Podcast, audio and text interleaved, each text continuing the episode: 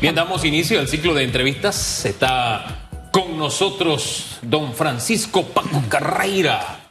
¿Cómo está usted, don Francisco? Un placer estar, como siempre, con ustedes. Feliz y contento, ¿verdad? Así mismo es. Todos los días hay que amanecer así. Así es, licenciado. Usted está clarito, aunque el app no funcione. No importa. Aunque el app tenga un horario, que era lo que estaba leyendo en el titular, eh, va a tener un horario ahora de atención. Y esta reanudación de la herramienta va a ser de 6 de la mañana a 11 y 30 de la noche. Me llamó poderosamente la atención las declaraciones de Eduardo Valdés Escofri que negó que el app del Tribunal Electoral hubiera fallado y reiteró que la culpa recaía en la mala utilización de sus funciones. Creo que las denuncias que veíamos no recaían en un tema de, funciones, o sea, el mal uso de sus funciones yo puedo interpretarlo, será que las personas que utilizaban la aplicación no sabían utilizarla o si la interpretación es que dentro de la misma aplicación habían funciones que no habían sido manejadas de la mejor forma al momento de dar a conocer la herramienta y explotarla. Me ha quedado sinceramente esa duda. Y, sobre todo porque la serie de denuncias que habían de muchas personas en relación a esta aplicación. ¿Usted cómo, cómo primero ve que se inicia a utilizar a partir del 22 de noviembre y lo segundo, el, eh, que esa, esa, esa responsabilidad recaiga básicamente a ese tema de mala utilización de sus funciones? Bueno, mira, Susan, yo creo que el tribunal está poniendo la carreta por delante de los bueyes. Y lo digo con toda la responsabilidad porque el programa indica el día 22 se reinicia el app, el día 29 se entrega el informe del el audito que se está haciendo. Y para mí esto no tiene absolutamente ningún sentido. Primero debemos saber cuál es el resultado del audito y luego se debe volver a instalar o a reimplantar el, el app.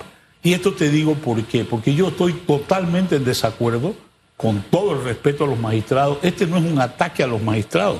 Para mí los magistrados del Tribunal Electoral, los candidatos y los electores somos víctimas de una manipulación de tecnología que no tenemos ni siquiera por qué entenderla ni saberla. Y yo te pruebo por qué. Yo tengo denuncias presentadas. Yo fui el único candidato que fui a presentar una denuncia cuando comprobé que con ese app yo podía tomar fotografías de padrón electoral, dos a colores y tres en blanco y negro, y yo podía entrar a la. Pero eso no tiene nada que ver entonces, por eso le hago la salvedad con la explicación que se dio ayer de que se debió al mal a la mala utilización de sus funciones. Por supuesto que no, porque el app estaba concebido de una manera que permitía el fraude. Y si no se permitía todo esto, ¿cuál es la razón de haber impugnado 1.039 firmas al principio y hoy decir que hay 28.800 que son anulables por irregularidades? Yo creo que a veces hay que tomarse una pildorita de humildad para aceptar algo. Somos imperfectos, cometemos errores. Todos los seres humanos, sea usted magistrado, sea usted eh, el que sea, cometemos errores. Somos humanos, estamos hechos del mismo material. Y tenemos que recordar la historia. ¿Por qué llegamos a este episodio con el app? Hombre, porque se presentó una denuncia donde había una ventana de oportunidad en el app. El app abría la oportunidad de que hiciera, que, que gente hiciera trampa. Así como que otros también, sin querer, sin dolo, hubieran caído también en la filmación de personas que no podían eh, verificar si habían aceptado firmar o no. Pero hay que aceptar que hay otros. Pero la ventana de oportunidad, ¿qué la abrió? El app, el app tenía una falla, una ventanita por la que Oiga, porque veintitantas mil firmas no es. Y ahora tenemos casi treinta mil. Imagínense, entonces, ¿de qué estamos hablando? Para, no, es que esos son los activistas. Tenemos de verdad, yo no sé si usted piensa lo contrario, que aceptar con humildad. Sí, hay gente que se aprovechó. Sí, pero se aprovechó de una falla que tenía el app. ¿O no? Es es evidente que hay una falla en el app.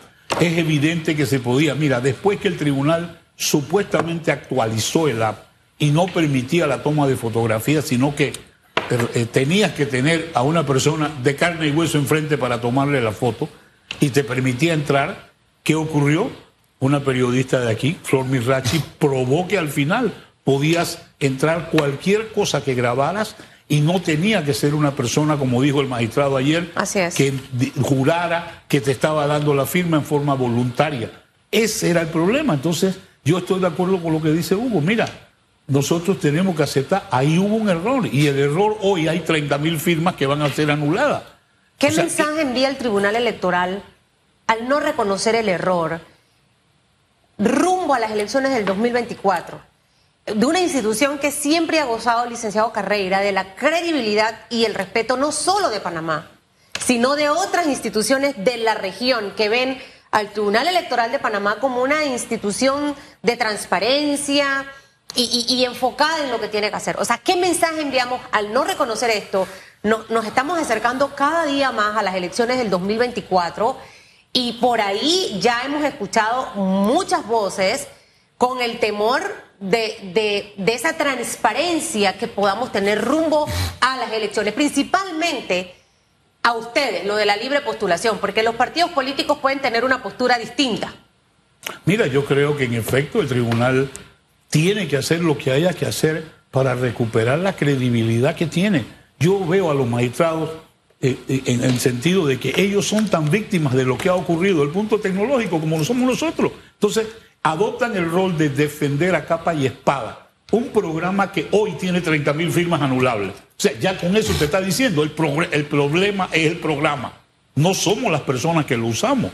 Ahora, eh, yo, yo ahí, de verdad, ensayando a ser justo, que también me equivoco en eso, porque soy un ser humano, eh, sí, yo creo que mm, hay una responsabilidad compartida.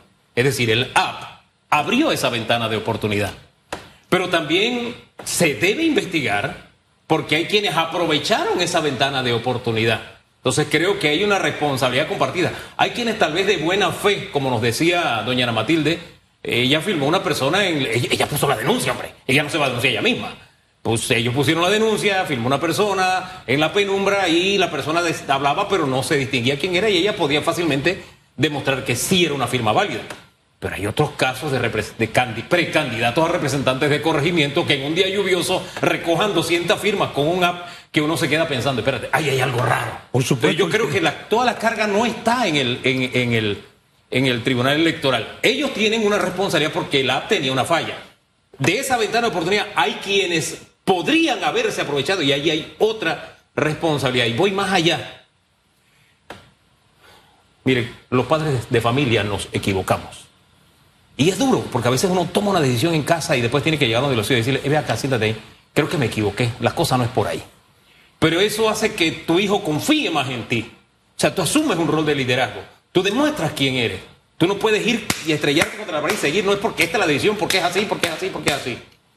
hay que bajarse. Yo insisto en el tema humildad porque siento que eso abonaría al liderazgo, a la credibilidad, a la confianza del Tribunal Electoral. O sea, lo que estoy diciendo no es en contra del Tribunal Electoral, sino todo lo contrario, como diría Cantinflas, sino todo lo contrario. Siento que si el tribunal acepta, hombre, había una falla, y hay responsables que se aprovecharon de esa falla, creo que sería un mejor mensaje. Pero ustedes se equivocaron, yo no me equivoco, yo no fallo, yo soy perfecto. No, o sea, no. Siento que eso erosiona la credibilidad claro, y, del tribunal, pero yo puedo estar equivocado. No sé qué piensa usted. Mira, Hugo, yo creo que hay que entender, el uso del app es tremendamente restringido. Esto solamente se le da a personas que tienen una credencial. Tú tienes que identificarte cada vez que entras al app. Por supuesto que se sabe quién es el activista que entró. O sea, para esto no es nada para el tribunal y por eso yo no estoy de acuerdo con esas acusaciones así en forma genérica, en donde los activistas de esas 30 mil firmas, cada una entró al tribunal con una aplicación que el tribunal autorizó a una persona y se sabe, se identifica. En mi propio caso, yo tengo más de 300, 300 firmas que entraron al app porque fui yo el que la, introdujo. O sea, el tribunal puede saber inmediatamente cuáles fueron las que yo introduje. Entonces, eso es parte de lo que hay que hacer. Pero yo creo que aquí lo que tenemos que ver es, queremos un tribunal que sea confiable, queremos tener la certeza de que las firmas que entran están válidas y cumplen realmente con los requisitos del tribunal. Pero cada vez que hay un tema que es cuestionado porque hay una deficiencia, bueno, el tribunal hizo una actualización y ellos la anunciaron y es de manera obligatoria. ¿Qué queremos ahora? Que nos digan también, no solamente esperar primero la aplicación y luego el informe, creo que la cosa debe ser al revés.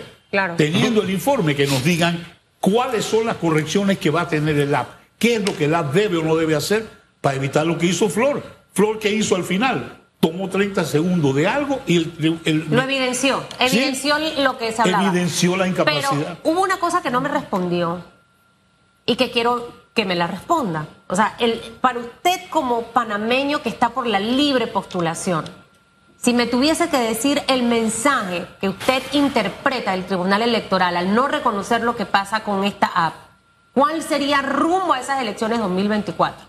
¿Qué Creo- mensaje envía? Creo que es un mensaje de mucha incapacidad. Eso para mí es el tema. Y no queremos que sea así. Nosotros queremos que el tribunal sea confiable. ¿Y qué hacemos para que cambie? ¿Va a salir el magistrado Araúz? ¿Va a entrar el magistrado nuevo? Eh, ¿Cree usted, tiene la confianza de que el nuevo magistrado quizás eh, quiera tomar, sabe, a lo mejor está en- reciencito, fresco, pero necesitamos que el país entero se sienta confiable. Yo, si fuera candidata por la libre postulación, no me sentiría confiable el 22 de noviembre utilizando la- esta aplicación si todavía siento que hay temas que no tengo claros. Ese es el punto. Y creo, mira, yo creo que la- algo que tenemos nosotros que valorar, el nuevo magistrado Guerra Morales viene de ser fiscal electoral por un gran periodo. Nosotros hemos tenido casos en donde él ha participado y la verdad es que la actuación de él es una actuación que, que ha, nos llevó, por ejemplo, a, a la eliminación de todos los cargos que se presentaron en- contra la gente de la firma en el proceso anterior, que fueron más de 2.000 personas que fueron acusadas de cometer delitos en donde pues al no haber dolo no había delito. Él participó en eso y yo creo que tiene una visión de lo que es el proceso de libre postulación que para mí por lo menos es una garantía de alguien que sabe lo que estamos hablando por haber vivido la parte judicial de esto. Y yo creo que los magistrados ahora tienen la oportunidad de establecer cuáles son las reglas, qué es lo que va a pasar. Hay que hacer algo con esas casi 30 mil firmas que son anulables. Como que son anulables quiere decir que no son válidas en primer lugar y tienen que tener un efecto.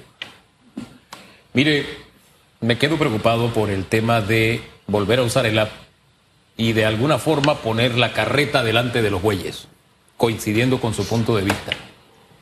Y tomando en cuenta que, mire, el sabio Salomón dijo, en la multitud de consejeros está la sabiduría.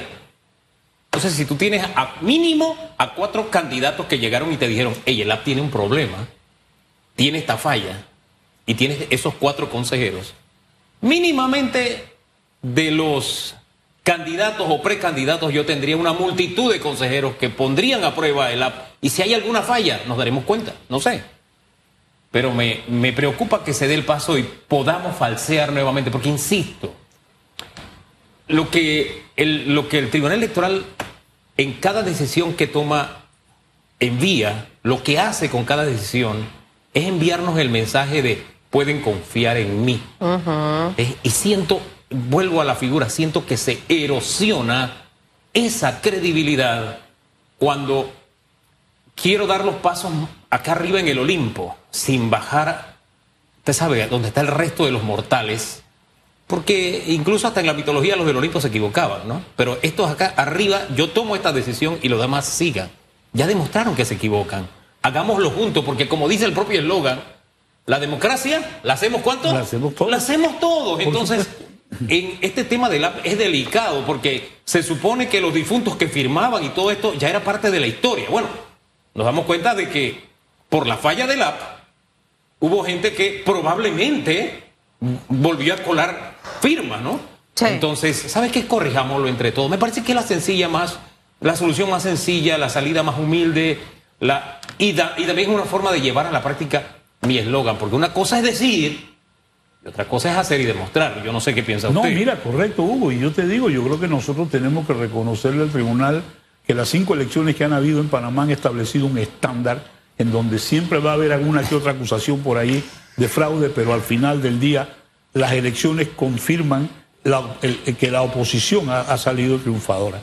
Y eso para mí es un mensaje de mucha estabilidad, es lo que queremos proteger. ¿Protegerlo por qué?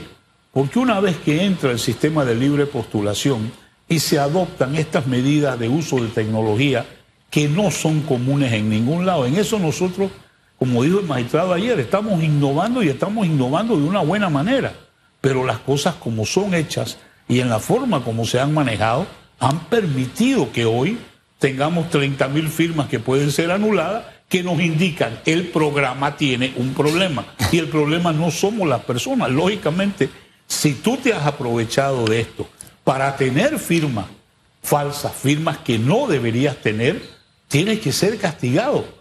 Entonces yo creo que eso está violando la ley electoral y yo creo que en eso no debe haber absolutamente ningún cuestionamiento. Simple y sencillamente eso hay que proceder y eliminarla. Pero al mismo tiempo también tú tienes que ver el resto de las plataformas porque también hay problemas con el CAO, también hay problemas con el personal que hay allí. Yo tengo denuncias en donde se ha transferido la, firma de una persona que expresó dármela a mí y se la pusieron otros candidatos. Es más, yo llamé a ese candidato y te lo digo, eh, ese candidato mandó una nota al tribunal diciendo que le quitaran esa firma, porque ese es el manejo que nosotros tenemos que tener.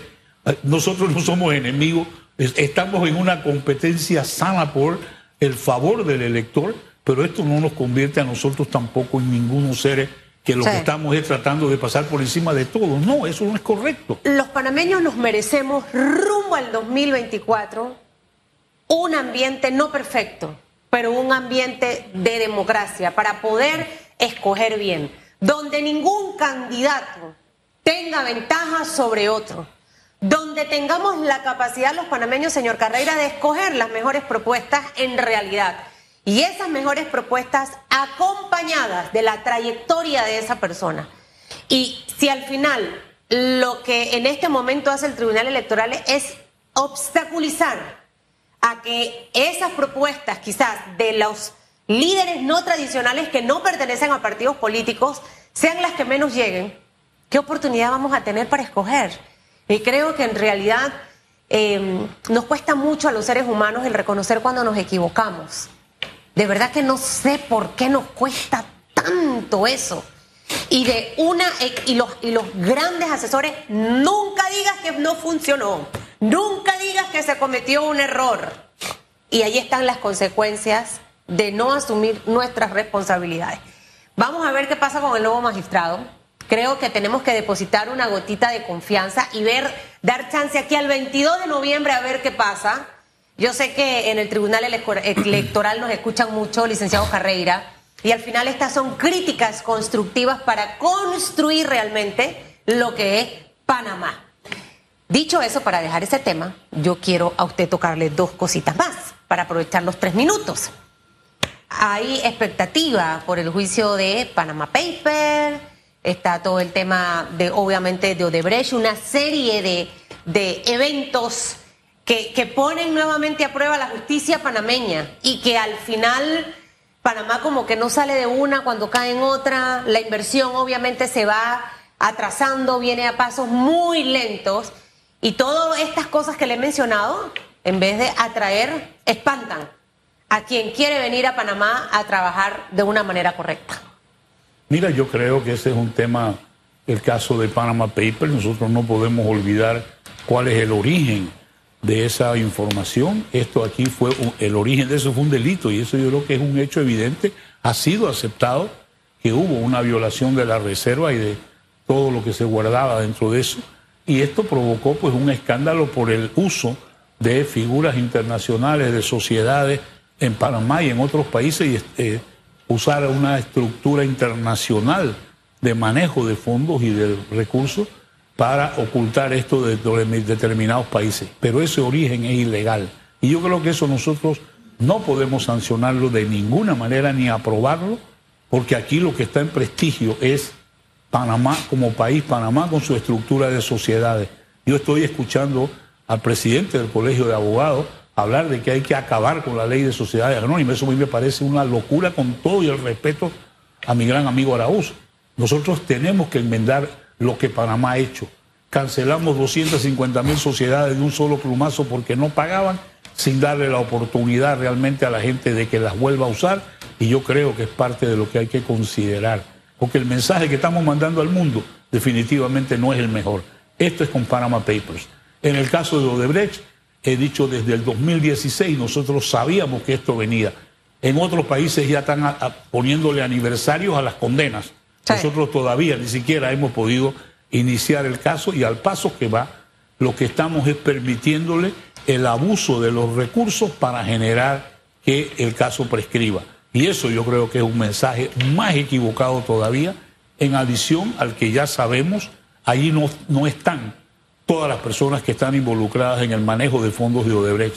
Aquí hay banqueros vestidos de gente decente que debieron haber sido llamados a eso por la evidente participación en el manejo de fondos. Sabe que los dos casos me, dan pie a dos breves reflexiones que se las comparto para conocer su punto de vista. En cuanto al tema sociedades anónimas, hace un rato dijimos que todo lo que hace el ser humano es perfectible.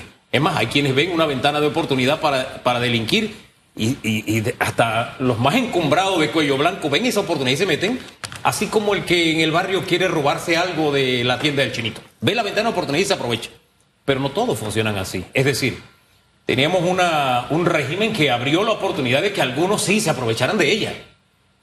Pero no solamente he- hemos caminado en pro de corregir lo que estaba mal y cerrar esas endijas, sino que hemos aceptado como que aquí todo estaba podrido y vamos a tirarnos por el barranco. O sea, nos estamos declarando culpables de lo que no tenemos culpa. Así mismo. Y forma parte, eh, el, este, este régimen ha formado parte del desarrollo de Panamá como país de servicio tradicionalmente. Entonces, uno corrige lo que está mal, pero no se culpa de lo que está bien. No, lo que está bien lo sigue haciendo. Y parece que aquí, espérate, son- tú dices que soy culpable. Sí, soy culpable. No, espérate, hay cosas que estoy haciendo bien.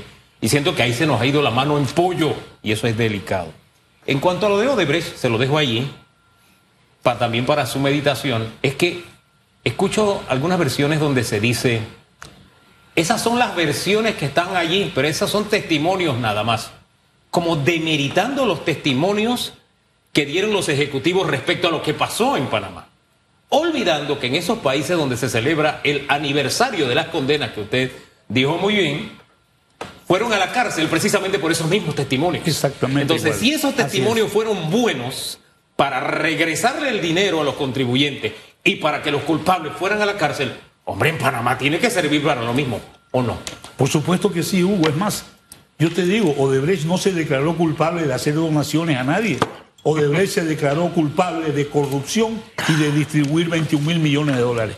Y por eso han condenado gente en muchísimos países, han condenado a 76 de sus ejecutivos, que son los que hoy participan en los programas de delación. Entonces no es un tema de que este testimonio es cuestionable, no, al contrario. Ellos tienen una obligación que ya han cumplido en una gran cantidad de países, menos en Panamá. Pero nosotros ahora queremos manejar esto de una manera folclórica para que el proceso prescriba. Y yo creo que ese es el verdadero daño que le estamos haciendo, porque adoptamos un sistema penal acusatorio, eh, precisamente, irónicamente, fue adoptado en el gobierno de uno de los expresidentes que hoy está siendo acusado, y ahí fue donde se implementó esto con todos los defectos que tiene. Y el mayor defecto es ese, de que los casos se atrasan, se atrasan y prescriben, y quedamos este, pues... este es un juego en el que estamos siempre todos los panameños, Por licenciado supuesto, Carrera. Por eso es que las es. cosas hay que cambiarlas de raíz. Así mismo. Mire, cuando usted le echa más pollo al arroz, es que me, por eso fue que lo miré. Cuando se nos va la mano en pollo, yo me puse a pensar, pero es que cuando uno le echa más pollo a las cosas queda bueno. Yo creo que se nos fue más la mano en sal.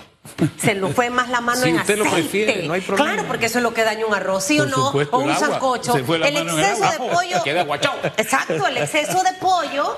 Eh, ¿A quién no le gusta un arroz con pollo con exceso de pollo a Celestino? O un sacocho con exceso de pollo. Mire, supuesto. le- le- terminamos aquí con esto, con esta reflexión. Abre la cámara para que nos veamos los tres. Un día yo le dije a mi hijo, Lucas, ojo con lo que compras con esa tarjeta, porque mira que me han salido unas cosas y yo creo que alguien te usó la tarjeta. Ok, mamá. ¿Qué hacía el hombre? ¿Comiste? No. ¿Comiste? No. Yo dije, ¿por qué? Porque tú me dijiste que no usara la tarjeta. Yo, no, yo no dije que no usaras la tarjeta.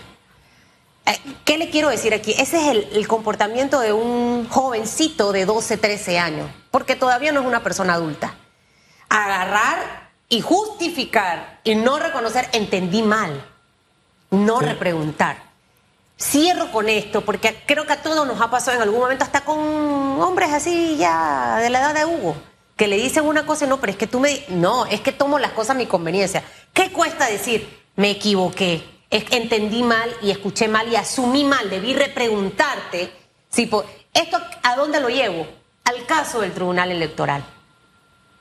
Porque creo que allí es donde puede haber un mea culpa y quizás hasta compartido.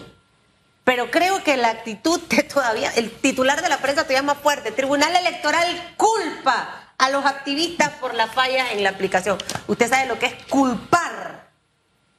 En términos de leyes, esa palabra es fuerte. ¿Sí o no, licenciado Carreira? La culpabilidad. Parte de la culpa a veces se carga a mitad y mitad. Y ahí hay que ver qué hacemos para que no ocurra lo mismo. Son las 8.5, que le vaya muy bien. Muchas gracias. Hágase un arroz con pollo con más pollo. Oye, estoy buscando el origen de la frase para entender. Fíjense, las frases son sabias. Lo puse a investigar la frase. Sí, pero es que me quedé con aquello de, la, de que están apostando la prescripción. ¿El caso de Brecht todavía puede prescribir para Por algunos? Supuesto, para algunos. ¿E, ¿En qué escenario? ¿Qué tendría que pasar para que prescriba? La audiencia no se celebra hasta que no haya la audiencia, el, caso prescribe. Todos los casos prescriben en Panamá. Lamentablemente, cuando se presentaron las disposiciones para que no hubiera prescripción en casos de corrupción y en casos de todo este tipo de relacionado con esta actividad de Odebrecht, eh, eso no se aprobó. Entonces, Creo que eso es una de las deficiencias que nosotros tenemos. ¿Por qué? Porque hay hasta una convención internacional contra la corrupción que habla de que los casos no prescriben. En el sistema norteamericano no prescriben. Es más, en el indictment famoso de los hijos del presidente Martinelli, que hay 10 personas más, eso no prescribe, porque eso es lo que la ley de ese país dice. Nosotros aquí, pues como digo yo, con el cáncer de la democracia panameña que se llama la Asamblea Nacional, Estamos patrocinando la prescripción de, las causas penales. Oye, haciendo ellos llamados a juicio los dos chicos, y disculpe, estoy bien pasado, pero es que dice algo y me llama nuevamente otra pregunta. Eh, ¿Cómo funcionaría? Porque creo que ellos quedan libres a inicio del otro año, antes de la audiencia.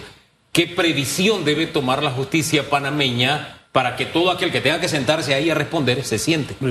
Exactamente la, solicitud de extradición, eso es lo que procede. Hay casos en Panamá y exactamente lo mismo que ya ocurrió con el caso del presidente Martinelli en extradición es lo que procede.